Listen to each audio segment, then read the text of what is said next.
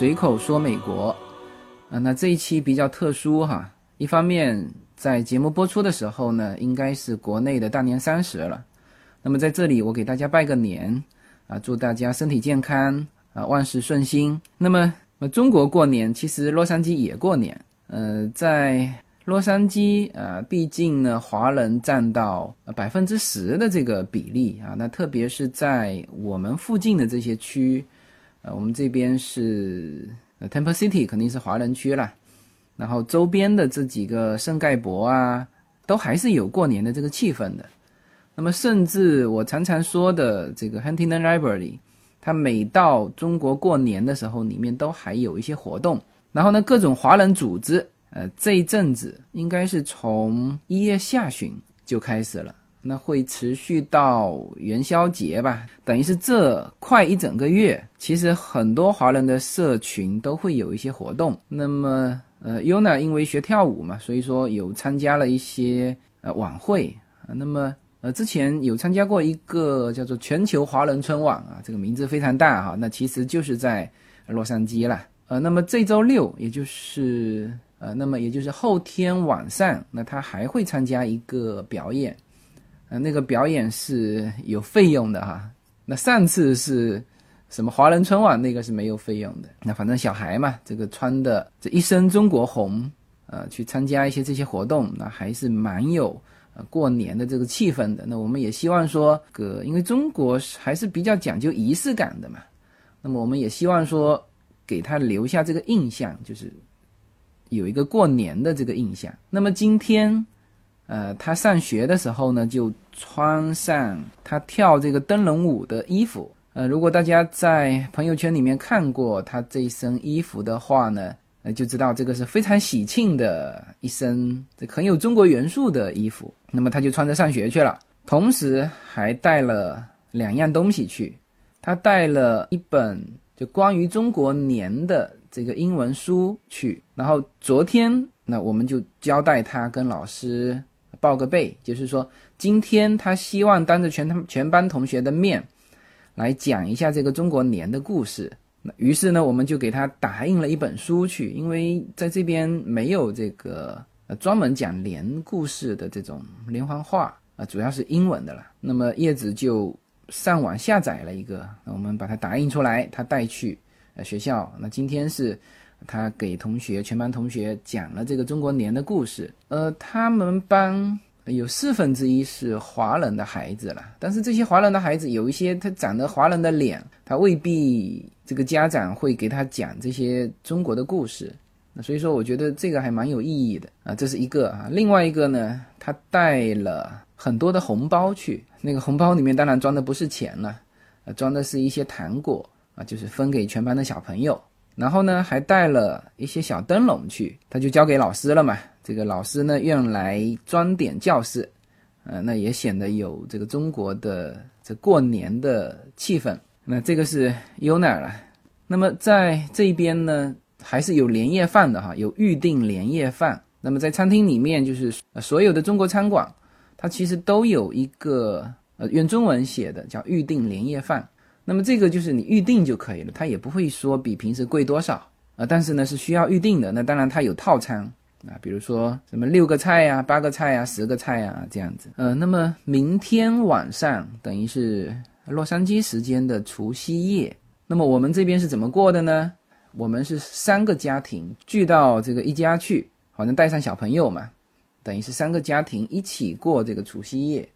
那这个其实有等于是普通的一次家庭聚餐了，就是大家聚在一起。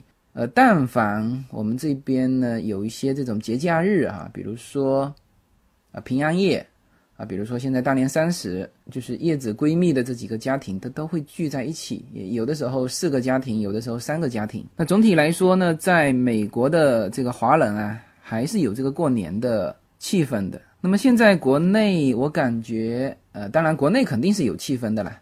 但是呢，应该说这个大年三十会在家里过，然后呢，初一就开始往外跑了。那么我们在洛杉矶呢，今年过年，呃，应该说很多朋友过来，啊，有一些亲戚啊，有一些自己的同学啊，所以变成是呃，其实每一次一到过年呢，我们反而要在洛杉矶接待很多人啊。那么这个就是节目一开始，因为正好赶上了一个呃大年三十的晚上啊，播出这期节目，所以说呢，一开始就先给大家拜个年啦。春风扬起你我的离别，下雨打湿孤单的屋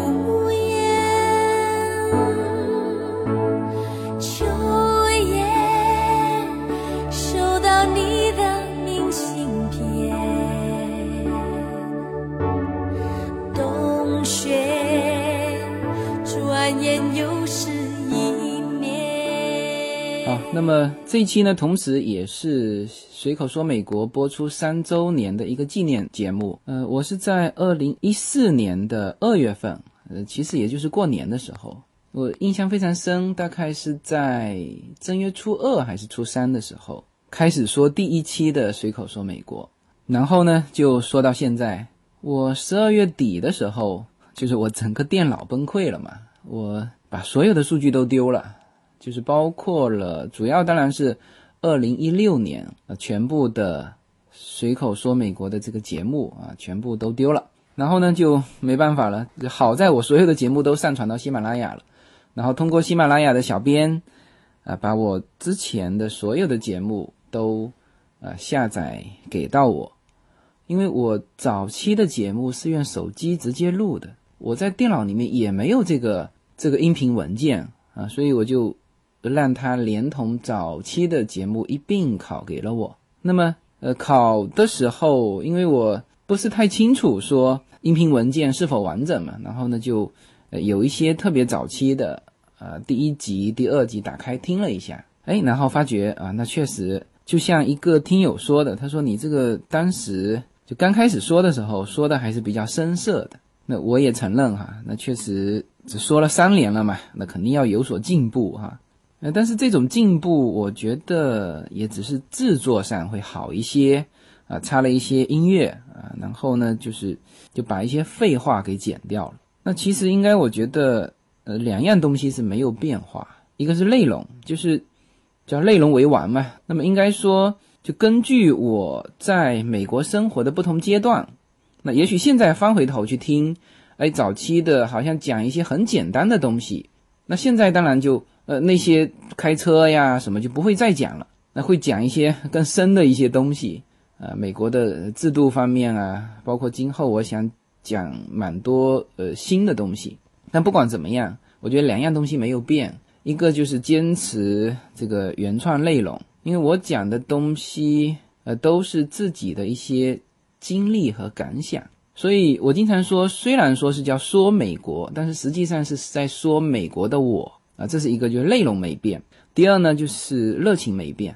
我现在比较固定的每周上一期，呃，每到星期四的时候，哎，我还真是都有话题讲。所以呢，现在也很多人，很多听友告诉我说，哎，你的这个节目有人在模仿啊，啊，其实我真是没所谓被模仿啊。我说过一句话叫做无所谓被模仿，不可能被超越，因为我讲的是我自己嘛。啊，当然还有一点就是我讲的早。呃，比如说你把这个节目的时间给亮出来，呃，我二零一四年二月份就在第喜马拉雅上了第一期，那这个就是历史是不可能被超越的嘛，是吧？呃，就是你讲的早，这个是别人就没法改变的。那么我也问过，那么我应该说是以这种方式说海外的第一个人，呃，至少在喜马拉雅上是。那么，二零一六年应该说是叫做内容创业啊，这个那音频节目呢也赶上了这波行情啊，所以我的粉丝量是增加非常多。我整整二零一六年大概增加了二十倍的粉丝量，就是听友。我现在我也没有去统计哈，当然喜马拉雅的数据是很真实的，因为我也看过其他的一些音频网站，那那个数据我觉得蛮。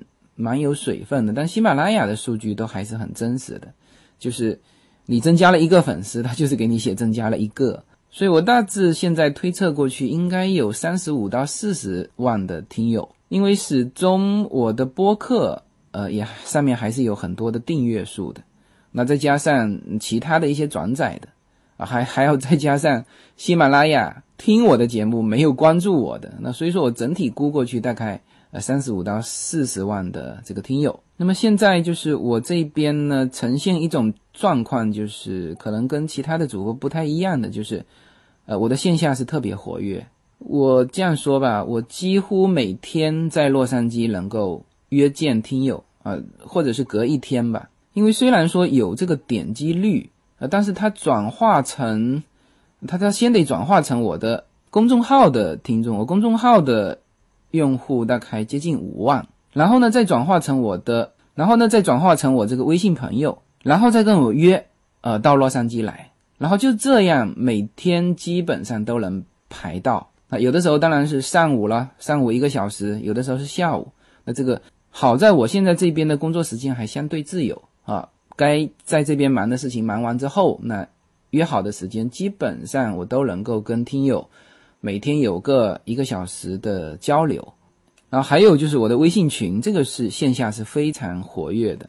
呃，现在是有二十二个城市或者说地区吧，因为有一些城市太小的人数不够多，我就把比如说原来是叫做南京听友会，那现在是变成江苏听友会，因为有一些就在南京旁边的就加入进去了。那现在总共是二十二个城市和地区，呃，成立了我的听友会。呃，我觉得应该说他们交流的会很好，因为其实有这种就跟我们一样的人不多的。那有的时候自己的想法还未必会被身边的人接受，呃，所以说如果类似的人啊突然间聚到了一起，而且人数不少，每一次，呃，我想他们应该都是谈的非常好。那么听友会里面最早成立的其实是是一个济南的听友会，啊，这是最早的。然后呢，最早线下聚会的就是南京的呃听友会，那现在改名叫江苏听友会。江苏听友会现在聚了三次了。那么人数最多的那当然是北京的听友会啊，现在这个群里面快满五百了。所以我现在已经开始控制了，就是不是呃大家都能拖进来，要通过群主确认，然后才能够拖拖得进来。然后上海的听友会是我最爱的，呃，为什么呢？里面有几个很活跃的这个发言者，嗯，他们经常这个观点啊不是太一致，所以是在上海的呃听友会里面会经常讨论一些话题啊，争执的还蛮激烈的。但是呢，我觉得有这种辩论是很好的啊。这个其实最怕的是叫观点统一，或者说叫统一思想吧。多元化才是这个世界的本质啊！那有的时候就是他们现在已经养成了这种习惯，就是我也不试图说服你，但是我说的时候要有理有据啊！所以我觉得你看哈，他们虽然说在群里面交流的很激烈，但我看他们私下都加了好友，我觉得非常好。这不是说骂一声就走啊，也不是说这个人观点跟我不一致我就把他踢出去，因为我尽量。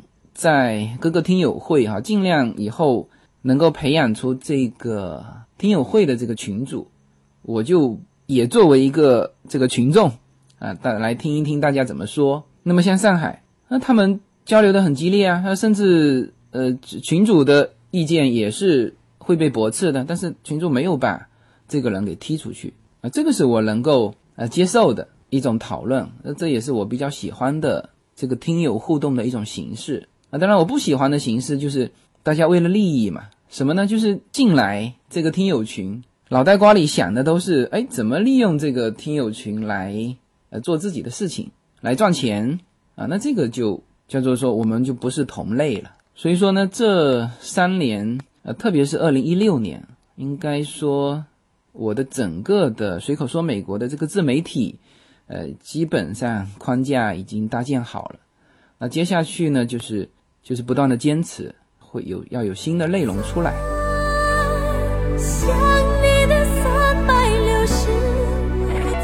没有什么可以阻挡对自由的向往。大家好，这里是随口说美国的移民专辑。二零一七年，我将持续更新我的移民专辑。移民是一场一旦决定就只能义无反顾的旅程。我们除了心中的理想，还要留意脚下的路。人生中总有一些事情让你愿意倾尽全力，但也总有些道路让你心生迷茫。这个时候，你需要自由军为你心血奉献的《随口说美国移民》专辑。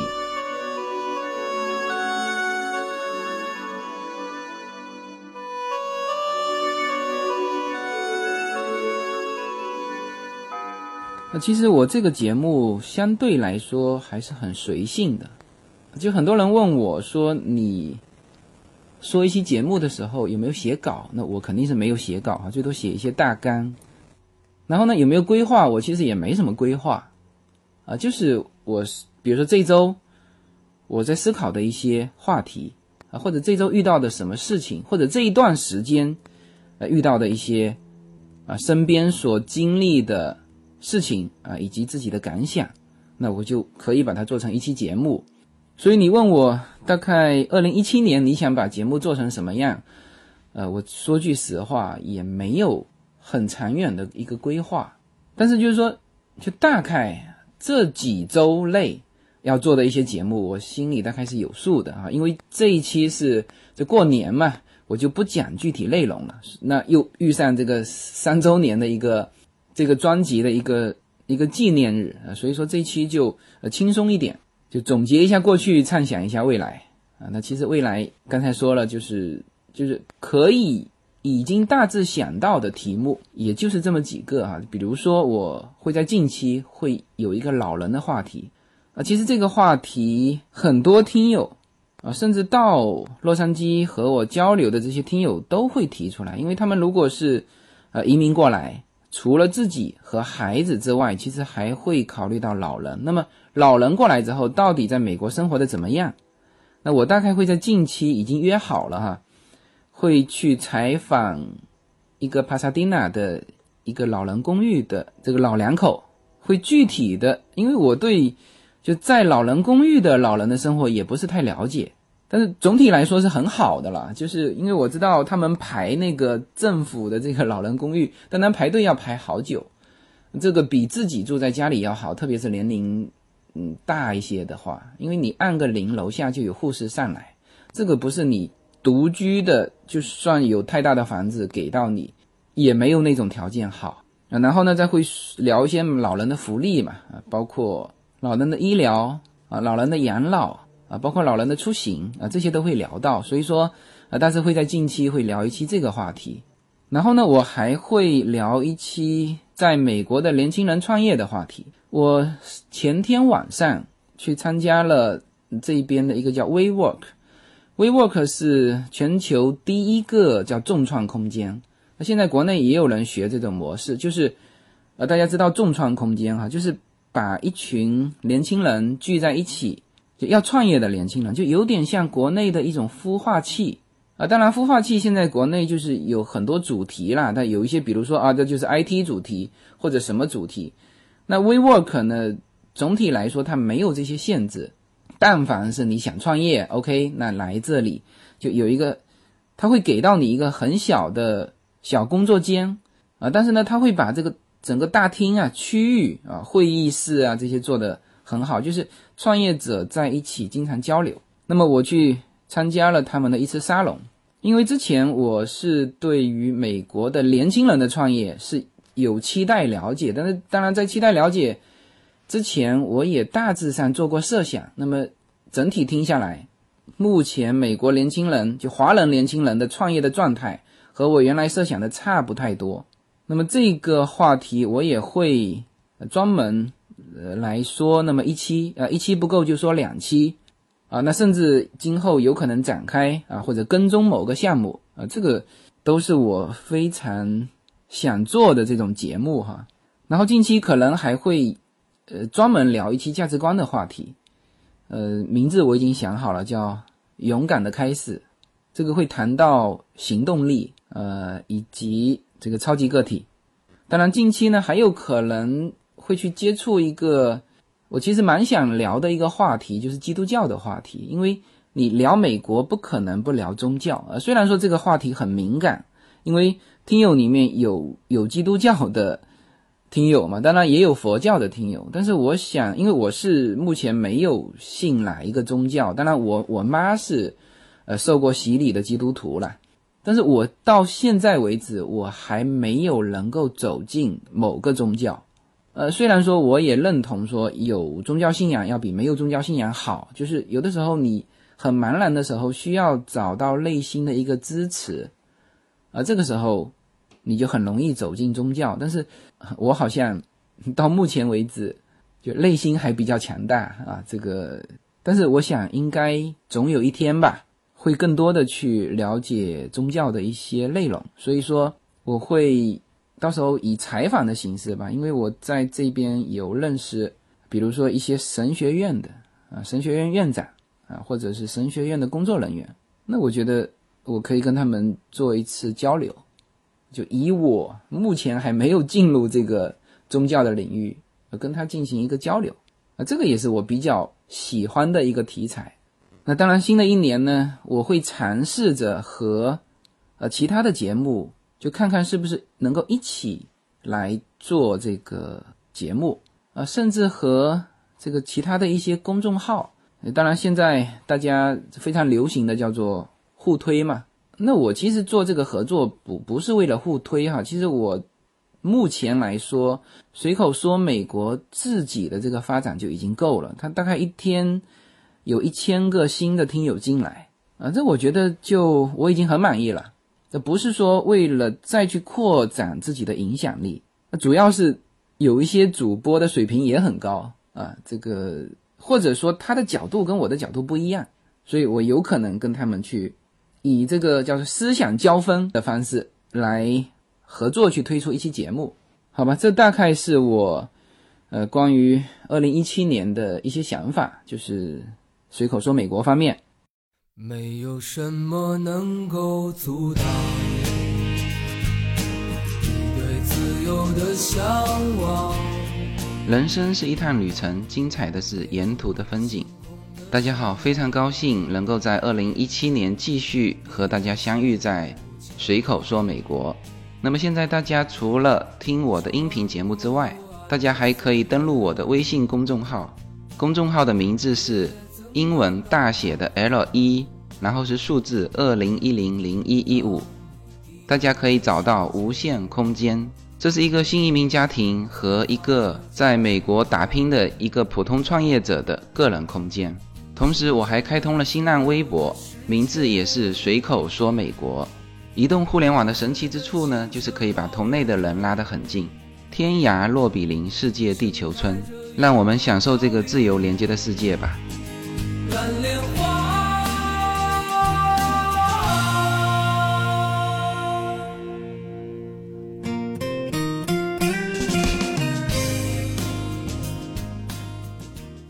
那么其实这三年多啊，这个一直这样走下来，我是只坚持一个人，也不是叫坚持一个人，就是你也没有办法分工。你说现在怎么分工？我每次做的节目是我自己想的。很难别人替我去策划我的节目内容啊，他可能策划完我自己还要去这个消化理解，所以说我的节目内容从来都是自己有感而发。所以大家经常问我你有没有写稿，我说我真是没有写稿啊，所以说这个就很难去去分工写作了。然后呢，公众号文章这个文章的手法，大家其实熟悉了我的这个写作手法的。就但凡不是我写的，大家可能一眼就看出来，这个原创肯定还是要我自己来啊。但是呢，在这个公众号上面呢，我也蛮希望说大家能够，比如说在美国生活过的呃听友啊，他能够写一些自己的感触发给我，那我到时候会写上啊，这个是我的听友啊，包括他的简介啊，包括他的文章，那这个我觉得是可以。作为丰富公众号的内容啊，但是主体文章我也很难说什么团队合作的方式去分工。然后还有就是我的咨询微信了，这个肯定没办法分工啊，因为目前还找不到一个和我一样具备这种专业知识的人。所以很多人说啊，那你一个人做这个呃自媒体，又要做语音，那现在是两个节目，一个是免费的节目，一个是付费的节目。呃，那么付费节目呢？我非常庆幸哈，当时呃开了这个付费的节目，因为当时我如果还把这个投资移民的这个内容放到我免费的那个专辑里面，那应该说这两部分的听众就会冲突起来，就是想听免费专辑的人，只是想了解美国的基本面的，呃，他其实不太想听太专业的投资移民啊或者移民的知识，就听了也没用。但是呢，在移民途中的这些人，他是非常愿意。想得到专业的呃移民的这这方面的专业知识啊，所以说当时把这两个内容给分开，这我觉得自己是做了一件蛮正确的事情啊。当然这里面也增加了我的工作量嘛，因为等于是每周固定的要上一期免费的，然后呢一段时间要上一期付费的。那么付费的专辑呢，我基本上是本着宁缺毋滥原则，说好了四十集，我一定会保质保量。就是大家都别着急啊，这个我也不着急。但是呢，每出一集的内容，呃，一定是对大家有用的。那么现在已经到了第二十四集了。那么到最后几集的时候，我可能会引入一些就比我更专业的嘉宾。那么其实比起这个音频的这个节目，呃，我真的非常希望我自己能够多一些时间去写一些文章的。呃，所以说呢，在今后哈，在新的一年当中，我尽量的让自己能够呃多一些时间来做一些原创的文章，因为讲话的方式和写作其实风格是完全不同的。那当然，我的公众号呢，今后还是会以呃这么几个主题来呈现了。一方面是我的呃个人的一些感想啊，我会写一些文章，还有呢就是呃反映我们在美国的一些生活。啊，以及我们在美国的叫深度游玩吧，旅行啊，以及孩子的一些成长啊，这个是公众号会继续去体现的一些内容。那么我的自媒体里面呢，现在变成我的朋友圈也发挥了蛮大的作用，呃，包括有的时候就是及时发布的一些信息啊，就像我前一阵子发了一张，就是一比五五十万。可能哈，可能变更成一百三十五万的一个英文版的，就是我截屏是我自己的手机的截屏的一张照片。后来这张照片呢，就在在整个业内就火了嘛。那其实照片的来源是从我这里出去的。那我觉得像这些即时信息的一些发布啊，其实还是要靠这个朋友圈以及微博。所以这一块我还是会抽。这种碎片的时间来做这些方面的事情，所以呢，我前几天在那个 WeWork 的那个创业沙龙那边呢，就是也认识了一些朋友了。那那我告诉他哦，我是随口说美国的无限自由啊。那他们有的都听过我的节目，然后他说他们听得出来我是一个人在做，然后就蛮佩服我的，因为他们是团队嘛。有的是十个人的团队，有的可能几个人，那他们都有团队。那他们知道我是一个人在做，而且能够做这么多啊，又是付费的，又是免费的，又是公众号，又是微博，有还要做这个这个专业的一些咨询，一对一的咨询，那他们都觉得不可思议啊。那我个人觉得，这就是今后发展的方向，超级个体的时代。啊，当然不是说这个超级个体他的这个要做很多事情啊，工作时间很长，其实不是啊，他可以做很多事情，但是呢，他可以借助很多工具，啊，当然他也会有外延的合作啊，所以说我会在可能下下期我会结合行动力聊一下这个超级个体，我觉得我自己现在就是个超级个体。而且以这个超级个体的方式来做这个自媒体，就塑造个人的一个 IP，我我始终觉得这虽然说好像难度比较高哈，但是这一定是今后的一个方向。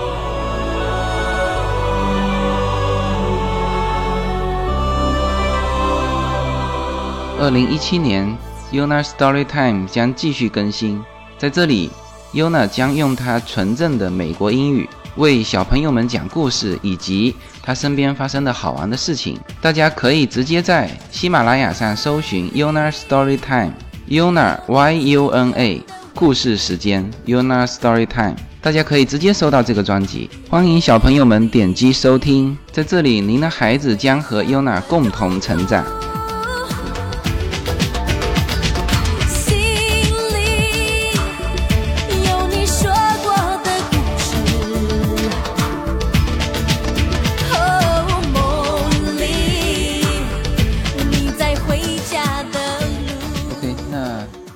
期节目的最后一个环节，呃，基本上是我会聊一些自己的一些感想。那么三周年的这个节目呢，我在最后一这个环节，我同样呃分享一些自己最近的一些思考。呃，应该说这一阵子啊，这个二零一六年过去了，呃，二零一七年这个非常未知的、非常不确定的这个时代摆在大家面前。那么年终嘛，大家都在做总结，那我也听了很多，那包括高晓松，他不是结束了那个小松奇谈吗？他最后一期也说了一些自己的感想啊，马云也在做总结。那么总体来说，大家都会对这个不确定的未来，就或多或少有自己的一些担心啊，比如说，那目前整个的世界格局啊，川普上来之后会有什么变化啊？中国目前的这种就进退两难的一种姿态，总体来说，大家感觉不是太好啊，对未来呢不太乐观。那么在这种情况下，就我们个人该做些什么？那这是我呃最后一个环节想表达的最近自己的一些思考。呃，其实讲这个话题呢，其实又扯上了就另外一个话题，什么呢？就是就自己啊，当自己年轻的时候，包括我自己在内，因为我属于比较早就小有所成吧，呃，不算是说做得很好，但是呢，就会比较早的，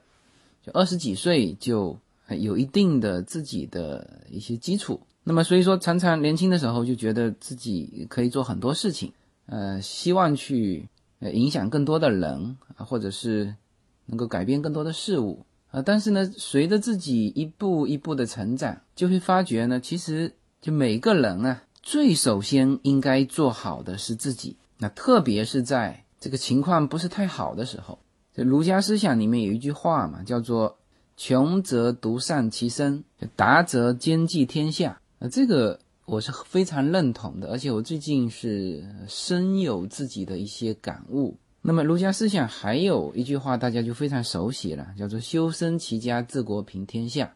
那么它是一个从个体延展出来的，你说是一个圈子也好，其实呢是就是每一个个体外延的一种扩展。那么这种扩展是会有变化啊？为什么说有穷？和达的差别，其实穷和达是互相之间变化啊。有的时候就不仅仅是说你自己的事业了，很多人就呃单纯的把这个穷定义成什么，呃定义成经济上的，其实不是哈。比如说你身体上啊，这一阵子身体不好，那其实也是一种穷的表现，就你没有能力做其他事情。还有就是一种情绪，情绪低落的时候，也也可以称之为穷。啊，达是指你有能力的时候，而这个二者之间是互相变化的。每个人其实都生活在一个未知的世界当中。这个穷和达有可能哈，在特别是在目前的这个世界环境当中，或者我说特别是在中国吧，它的变化是非常快的，一夜暴富又一夜破产啊。这个在中国我们特别是这几年哈，我看到的就非常多。啊，是整个村子，整个村子的出现这种问题。那么在这种情况之下的进退，其实呢，你能够遵循的就是这个原则，就是我有能力的时候，那我能够多帮一些别人啊。但是呢，当我预感到这个形势不好的时候，首先我应该保全自己。我在这个前天晚上的这个创业沙龙上，和一个朋友还有他的朋友进行了。这个比较深入的一个讨论，我们谈不上激烈的，因为我们就谈的还是很好的哈，就是进行一个深入的交流。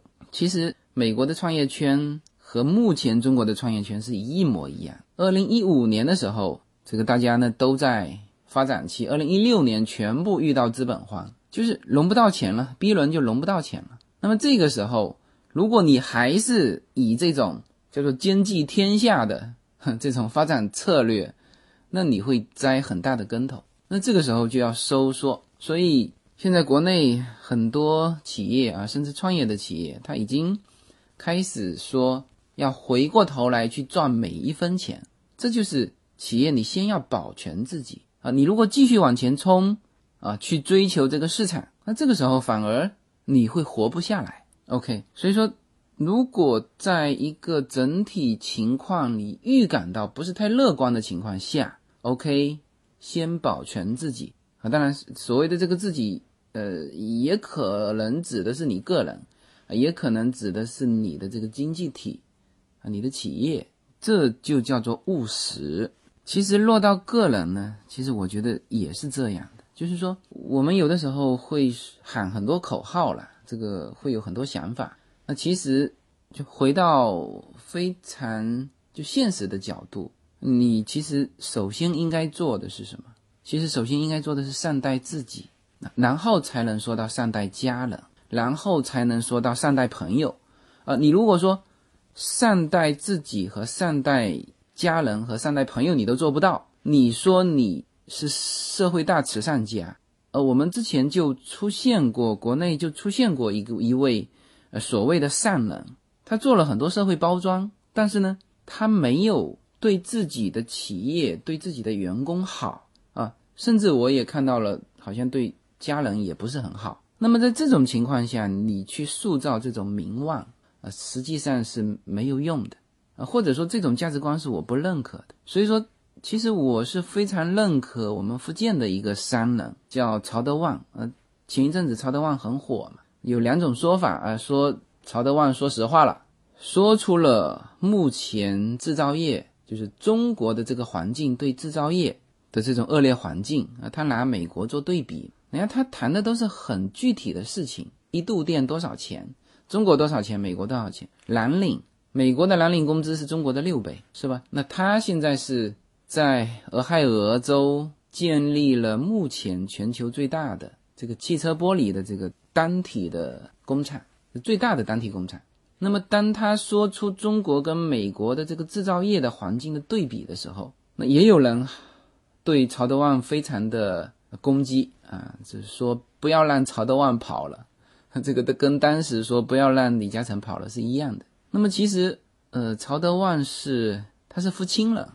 呃，大家知道福清跟福州啊，其实福清也是大福州里面的，就是福州分五区八县嘛，那算是非常近的一个家乡人了。那其实，呃，我跟曹总之间有好几层的关系哈。那我是非常认可他的。嗯，他曾经就务实到说一些话。这个被精英阶层耻笑啊！那别人好像主持人问了他一个非常高大上的问题，他告诉主持人说，他最看重的是眼前的这盘红烧猪蹄。他说一切都是虚的，眼前的这这盘红烧猪蹄是实的，他能够吃到自己的嘴里。就是那个主持人根本听不懂他说什么。其实这个是我们福建的一句老话。那么这就。呃，体现这个曹德旺的这个呃非常务实的一个思想。这个思想是什么呢？首先就是善待自己啊。其实每个人会经历很多时期啦啊，这个也许这个这个时期啊，这个发展阶段非常好啊，也许这个时期发展阶段非常不好。但是呢，首先你自己要有一个。至少要有一个健康的身体啊，就算不好的时候，你有一个健康的身体也能熬得过去，是吧？就算非常好的时候，你没有一个健康的身体也是完蛋，啊，一切都是浮云啊。OK，你你首先做到自己，然后善待家人，就这一点上，曹德旺是做得非常好。呃，很多企业家好像说，就赚了钱之后，好像就感觉羞于把这个善待家人给给他展现出来。曹德旺没有，曹德旺他的家在福清就是巨大的豪宅，然后呢，他办企业也是办在家乡啊，给家乡人民创造利税嘛。那当然，虽然说这有人说啊，这个曹德旺的起家是因为他的兄弟啊，因为他的兄弟原来在福建是副省级的这个干部，但事实上，现在曹德旺已经是叫做中国首善，他真金白银捐了八十几个亿出去。啊，他他现在是属于叫做世界级的人物。啊，其实已经和呃他的那位兄弟已经没有什么，就层次已经拉开了。但是你去看这个曹总的各各类的访谈啊，当然他的福州腔比我还重了，但你你会非常清晰的发现他的这种务实的思想，其实这是属于或者说我们说非常朴实的一个思想，可能南方人会会更务实一些啊，但是呢也会受到很多思想的影响，就是虚的一些东西。那么我觉得回到这个个人来说。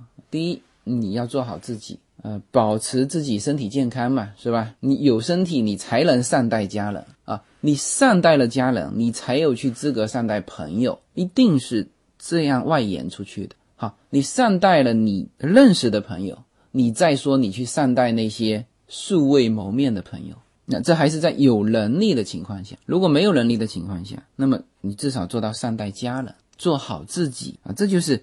穷则独善其身的意义那其实每一个人，你去看美国哈，每一个人每一个家庭，他就是这样，他非常的务实。川普为什么会上台？说白了，人家投给川普票不是看中他的人品，那所以到了后期还有人在呃川普的这个人品啊啊，甚至说这个俄罗斯特工掌握了川普的这种在什么俄罗斯嫖娼的一些。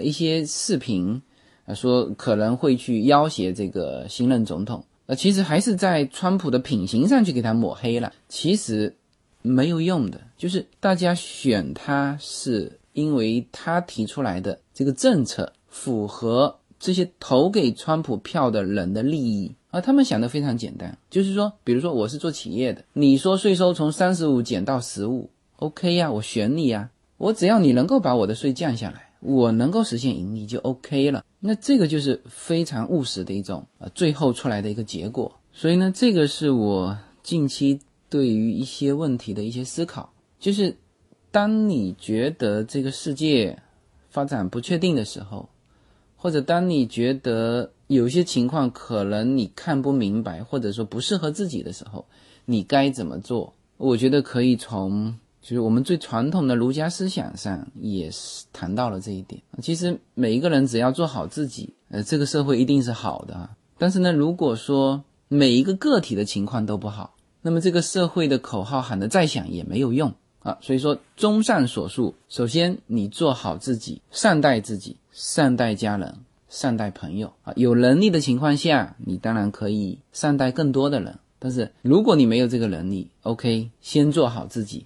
啊，因为为什么聊这个话题哈？因为最近我身边的一些朋友啊，跟我表达过很多自己的一些忧虑啊，如何进退？那我最后也是给他们这个建议了，就是说，有的时候你看不清楚的时候，你不妨收一收不妨做一些自己的事情啊，你甚至休息一下都很好。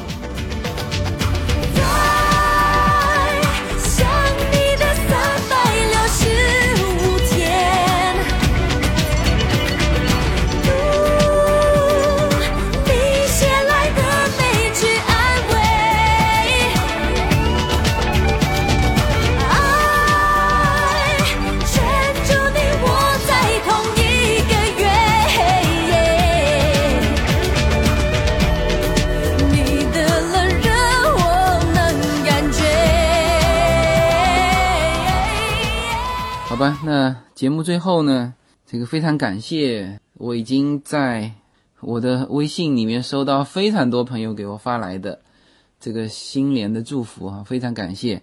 那我有一些可能就没有办法一一回了，我会发一个朋友圈啊，统一感谢一下大家啊。同时呢，也在这里在节目的最后呢，再次向各位拜年啊，祝大家身体健康，财源广进。